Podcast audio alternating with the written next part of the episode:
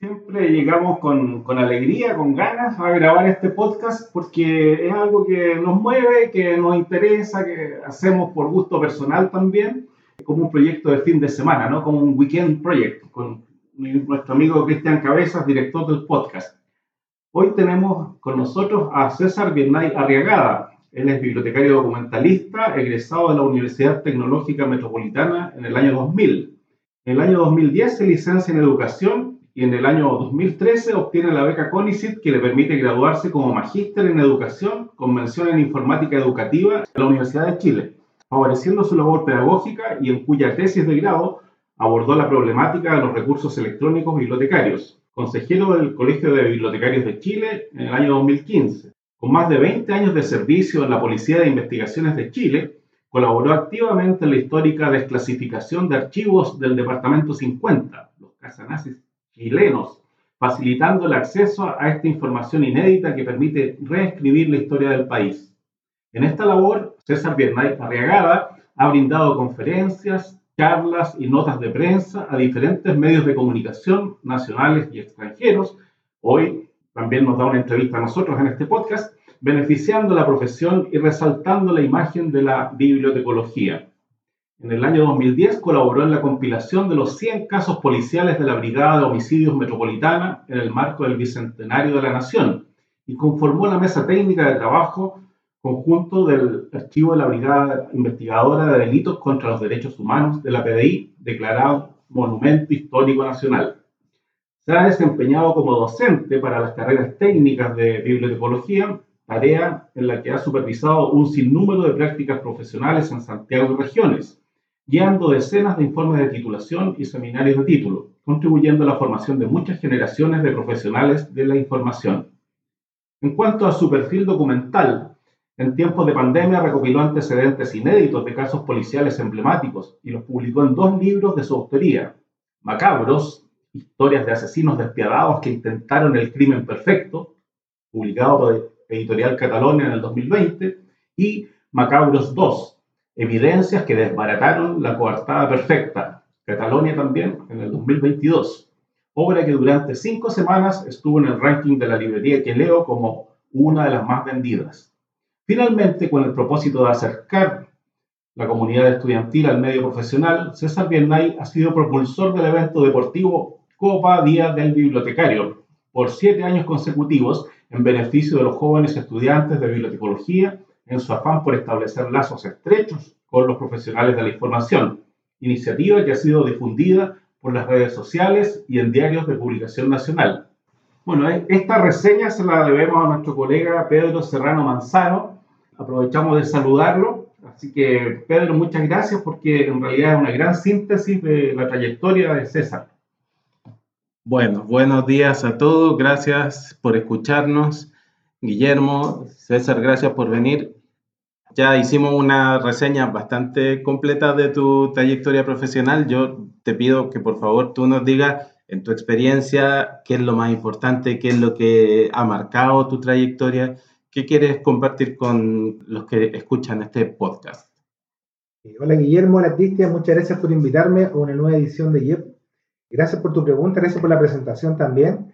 Bueno, eh, mientras escuchaba mi reseña, eh, decía que no, había, no, he hecho tanto, tantas cosas. Cuesta a veces dimensionar el, el, el, andar que uno ha tenido en, en, esta linda área que es la bibliotecología. me hizo recordar cuando yo ingresé acá, el año 1996 con muchas dudas, con muchas dudas. Hay un saludo especial a mi papá y mi mamá, que fueron los primeros que me preguntaron bibliotequé, el bibliotecuánto, porque había muchas dudas también, si que esto tenía campo laboral, ¿verdad? Si que yo me iba a sentir pleno ejerciendo la bibliotecología. Y además tuve una experiencia un poco ingrata, y es que el primer día que pisé esta universidad, eh, un estudiante de quinto año nos dijo que las prácticas estaban mal pagadas, que éramos menospreciados. Entonces, para, una, para un mechón que viene recién llegando, eso te enciende la alarma, no dice, chuta, ¿en qué me estoy metiendo? Así que siento que ahí fue muy importante el apoyo de los profesores. En aquellos años recuerdo la profesora Carmen Pérez, don Héctor Gómez, eh, Guillermo Toro, que era un ayudante recién de, la universidad, eh, Tex Iglesias, ¿verdad? María Luisa Menares. ellos se encargaron de reivindicar la profesión y eso fue una, una aliciente muy importante. Yo siempre he tenido la convicción, siempre, siempre, la importancia que tiene la información para la toma de decisiones, siempre. Yo vengo de una familia en la cual eh, no había tantos libros y, y, sentía que esta profesión realmente podía eh, ser una llave para que pudiéramos acceder a la información. Estamos hablando de la mitad de los 90, un país todavía en transición. Eh, yo siempre pensé que en esta carrera era la carrera en la cual se podía brindar nuevo acceso a la información, democratizarla, que es lo que siempre escuchamos en, las aulas de clase. Así que siempre con esa convicción seguía adelante, siempre muy ligado a, a las instituciones castrenses, y eh, tenía yo siempre la inquietud de pequeño, siempre me creía un Sherlock Holmes, siempre me creía un, un Así que siempre tenía una, un interés por esa área, así que no, no, fue difícil, ¿verdad? Buscar la beta, golpear las puertas necesarias y, y prontamente empecé a trabajar en pequeños proyectos en la el PDI, donde me desempeño ya hace más de, más de 25 años, entre el año 97.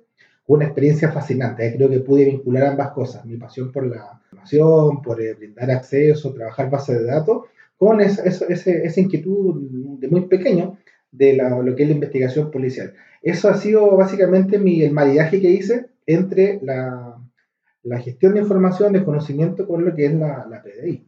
Y ahí he trabajado en lo, que se mencionó en la reseña, ¿no? que me enorgullece mucho, que fue la, la desclasificación de los archivos del Departamento 50. Creo que somos la primera policía del Cono Sur en hacer una clasificación de este tipo. También tenemos otro trabajo importante que fue la los archivos de la informe RETIC, que hoy día constituyen, son declarados monumento nacional.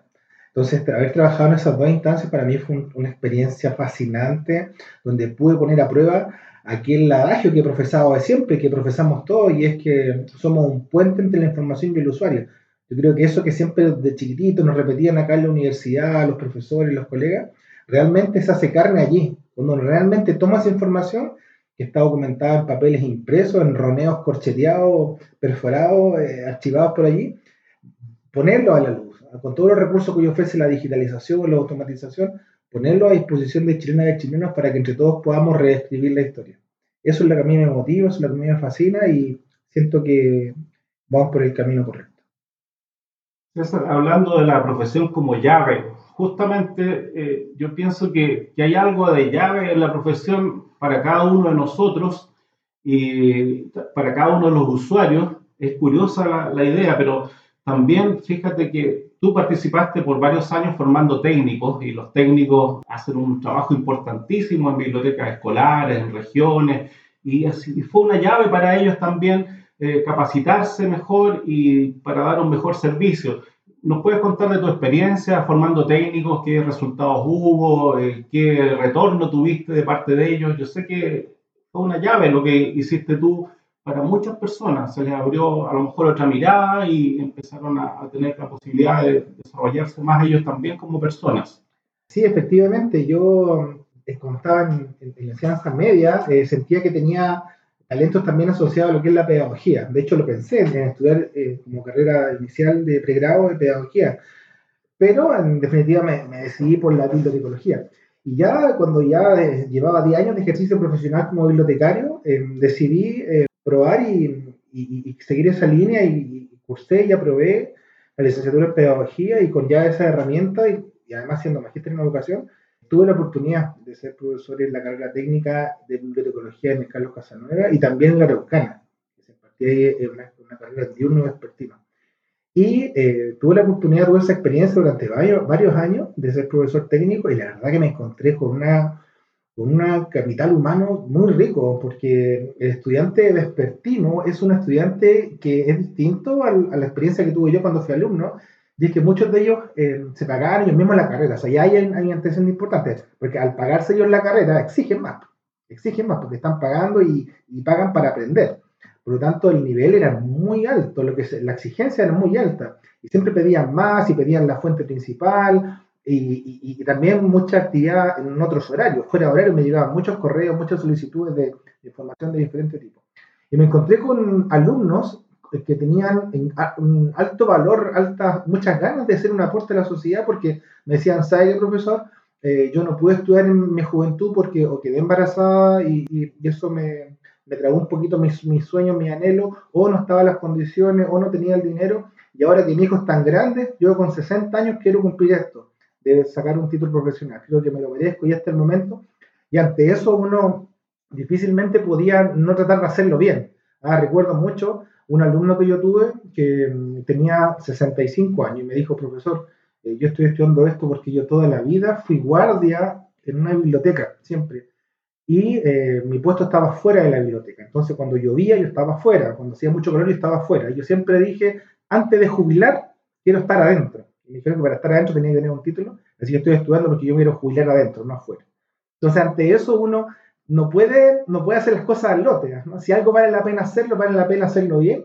Y es por eso que yo tuve un maravilloso pasar con los alumnos. Cada alumno era, una, era un mundo nuevo.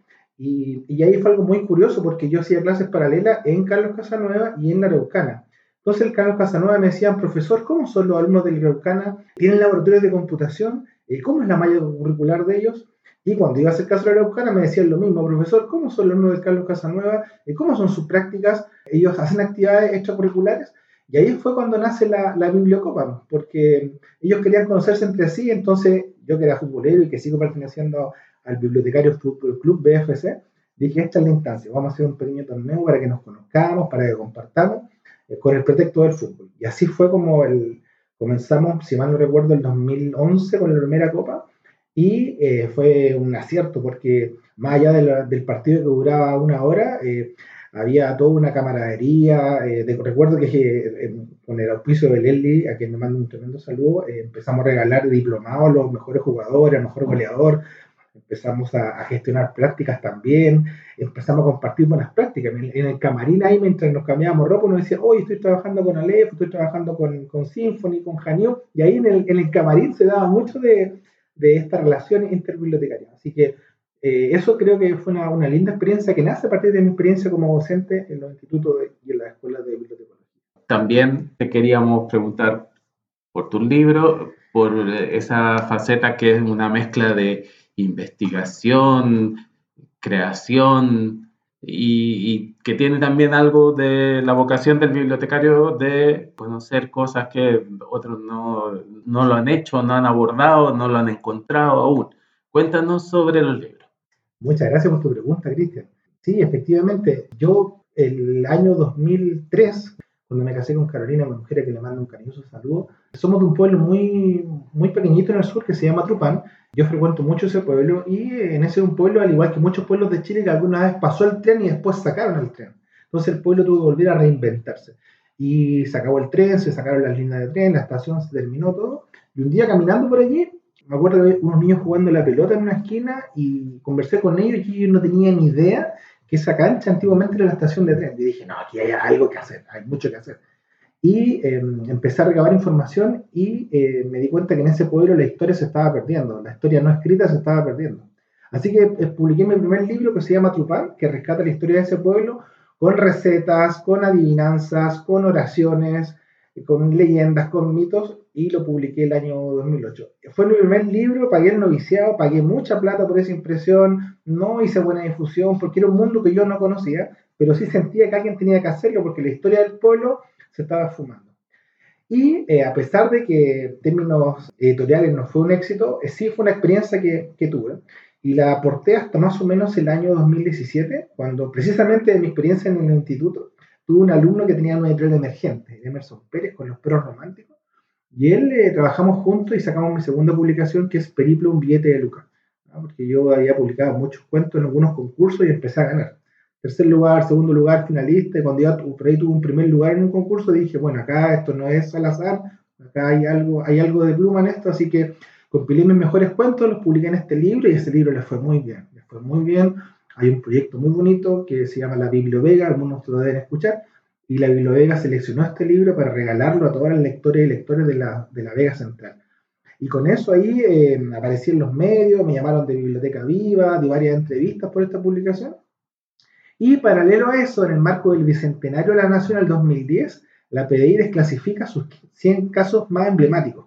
Ahí tenemos casos como el caso del Tucho el caso Matute, el conflicto Sototapia, el caso del enano maldito, en fin, los grandes crímenes que hemos tenido en la historia policial chilena estaban compilados. Entonces yo trabajé en ese proyecto, lo desclasificamos, lo ordenamos, lo pusimos a disposición en las bibliotecas de la PDI y estuvo ahí y nadie le sacaba el provecho y decía, oye, acá está el expediente completo, el caso desde la denuncia hasta el juicio, todo completo para poder consultarlo, quiénes fueron los imputados, cómo se investigó, cuáles fueron los medios de prueba. Y estuvo ahí desclasificado, pero sin uso. Yo siempre decía, ¿quién será el que tome esto y, lo transforme en una novela? Y el año 2018 dije, bueno, acá creo que yo soy el más indicado. Y ahí fue cuando los tomo y comienzo a realizar crónicas, crónicas policiales porque siempre hablamos de Jack el Destripador, siempre hablamos del descuartizador de Memphis, de Charles Manson, y acá en Chile tenemos un montón de criminales, asesinos despiadados que estaban ocultos en el anonimato. Así que bajo este mismo afán, ¿verdad?, de ser un puente entre la información y el usuario, y ante el alto interés de lectores por las novelas policiales, yo empecé a novelar los crímenes. Y así fue como saqué Macabro 1 en pandemia, el año 2020, donde ya no podíamos hacer lanzamiento, no podíamos hacer firma de libros, sin embargo, presenté la propuesta a Catalonia, Catalonia recogió el guante, lo publicamos y fue un éxito de ventas. Fue un libro que llegó a muchos lectores, di muchas entrevistas radiales, muchos artículos de prensa, y al extremo que se sacó una segunda edición de Macabro 1. Y fruto de ese éxito me han pedido Macabro 2, que se lanzó este año en febrero. Y eh, también ha sido muy, ha tenido muy buena acogida por los lectores y ya estoy trabajando en Macabros 3 que debería salir el 2023. Así que ha sido una experiencia muy bonita porque donde voy siempre digo que esto nace a partir de una experiencia eh, en las bibliotecas, en el contacto con eh, colegas de diferentes unidades de información. Felicitaciones César por toda esta producción. Desde luego a los colegas les, les llamamos a que pongan atención en tus libros, en tus obras, los difundan, los conozcan, los lean y, también te apoyemos en, esto de, en esta aventura literaria que demuestra que cuando hay oportunidades, algunos las ven, otros no las ven, algunos las aprovechan y otros no. Así que también, como siempre decimos con Cristian, esperamos que ustedes asuman sus propios proyectos y los saquen adelante, sobre todo en beneficio de la profesión. Muchas gracias por tu visita, César. Muchas gracias, Guillermo. Muchas gracias, Cristian, por esta oportunidad. Quiero felicitarlos a ustedes por este proyecto, este, este programa Llevo. De verdad que creo que es un acierto porque nos une, creo que es un punto de encuentro. Yo lo escucho siempre porque creo que es una forma de mantenernos unidos y, estando unidos creo que podemos hacer muchas, muchas cosas. Así que muchas gracias a ustedes por este lindo proyecto. muchas gracias a ti, César. Estamos todos decididos a seguir adelante con esto y ojalá tengamos más oportunidades de hablar con colegas como tú que tienen proyectos personales fuertes, robustos y que sigan adelante.